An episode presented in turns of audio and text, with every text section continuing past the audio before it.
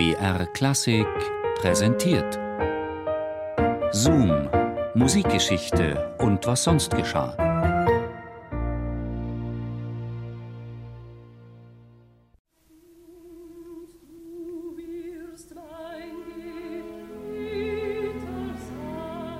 Märchenhaftes Aussehen, märchenhafte Sopranstimme. Und dann wohnte Lisa de la Casa auch noch jahrzehntelang in einem märchenhaften Schloss am See. Auf der Schattenseite ihres langen Lebens stand die schnell gescheiterte erste Ehe, die schwere Erkrankung ihres einzigen Kindes.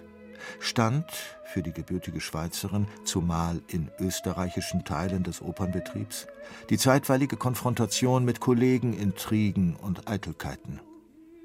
So kam es eines Tages zum unangekündigten plötzlichen Rückzug der 55-Jährigen aus der Öffentlichkeit.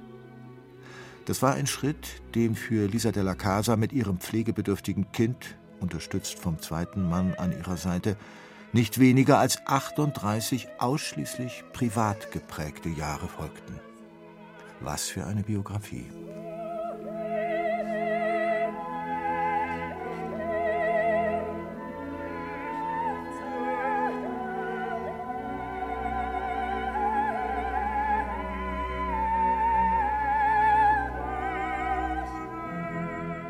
Das war bei der Arabella so leicht. Ich habe mich so als Arabella fühlen können. Das war absolut kein Problem. Selbstverantwortlich und mutig, so hat der Librettist Hugo von Hofmannsthal eine der letzten Frauengestalten beschrieben, die in den Händen von Richard Strauss zu einer Opernfigur werden sollte, Arabella.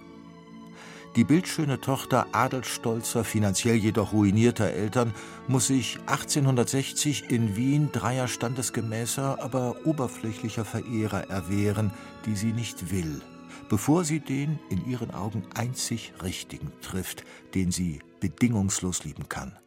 Mandrika.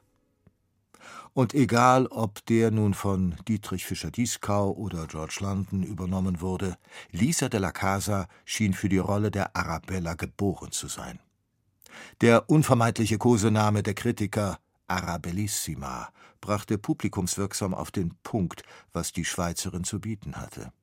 Eine offenbar angeborene Grandezza in ihrem Wesen verband sie mit einer eleganten, ja glamourösen Erscheinung auf der Bühne und zu beidem gesellte sich eine herrlich strahlkräftige Stimme, die eine von großer Besonnenheit getragene Textgestaltung transportierte. Wenn die für Soprane bei Strauß typischen Höhenflüge melismenreich abheben und nach den Sternen greifen, war Lisa de la Casa ganz und gar in ihrem Element. Nicht nur unter Aspekten der Atemtechnik hat sie auch die Rolle der Ariadne bravourös gemeistert. Für die Todesgedanken der mythologischen Figur, die von ihrem Geliebten verlassen wurde, schmückte die Sängerin ihren Sopran mit anrührendem Trauerflor, bevor eine neue Liebe die Leidende wie befreit von neuem auftrumpfen ließ.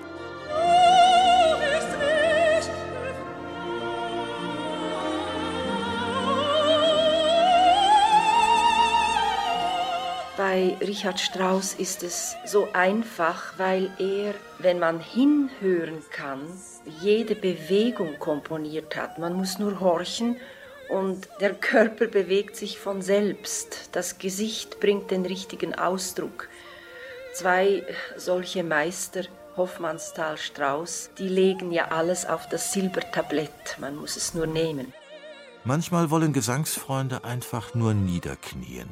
Das ist in München, Salzburg und Wien nicht anders als in New York. In den dortigen Opernhäusern ließ man sich scharenweise durch Lisa de la Casa verzaubern. Die Fans konnten gar nicht genug bekommen, waren hoch erfreut, als ihr Idol einen kleinen Rekord zu Protokoll gab.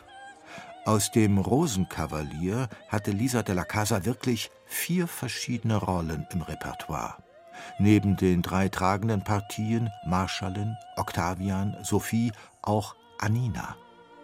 So kursierten insgesamt sieben verschiedene Aufnahmen der Oper, an denen sie beteiligt war, nicht ohne jeweils Maßstäbe zu setzen. Die Intelligenz ihrer Artikulation, die plastische Phrasierungskunst von Lisa de la Casa kam auch Liedinterpretationen zugute. Indem ihr hier naturgemäß nur ein einziges Instrument gegenüberstand, galt alle Konzentration des Hörers der Sängerin. Wunderbar. Mit dem Lied habe ich angefangen. Ich habe besser gesagt sehr viel Kirchenmusik gesungen und im Studium habe ich sehr viel Bach gesungen, alte italienische Meister, daneben das Lied und dann so ganz langsam eine leichte Opernarie.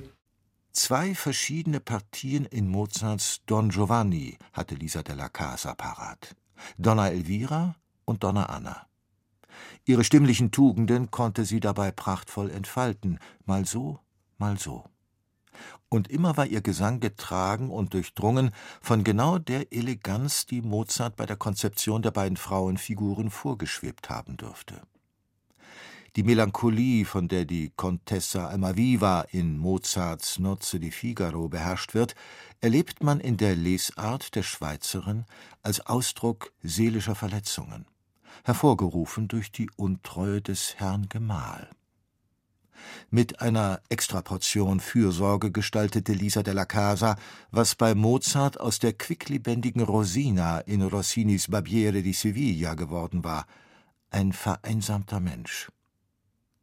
Die letzte Opera buffa Mozart schließlich, Così fan tutte, hält für die Darstellerin der Fiordiligi unter anderem eine heikle Arie bereit, in der die Koloraturen funkeln müssen. Für Lisa della Casa war das kein Problem. Und für die Entschiedenheit, mit der Fiordiligi anfangs ihre Moralvorstellungen präsentiert, besaß die Sängerin ohnehin die notwendige, natürliche Autorität. Und auch wenn ihr Allüren fremd waren, Bescheidenheit das zentrale Persönlichkeitsmerkmal war und blieb. Selten wirkten Ovationen des Publikums so berechtigt wie bei Lisa della Casa. Ich habe mich oft gefragt, was ist ein Star? Also ich habe die Antwort darauf nicht gefunden.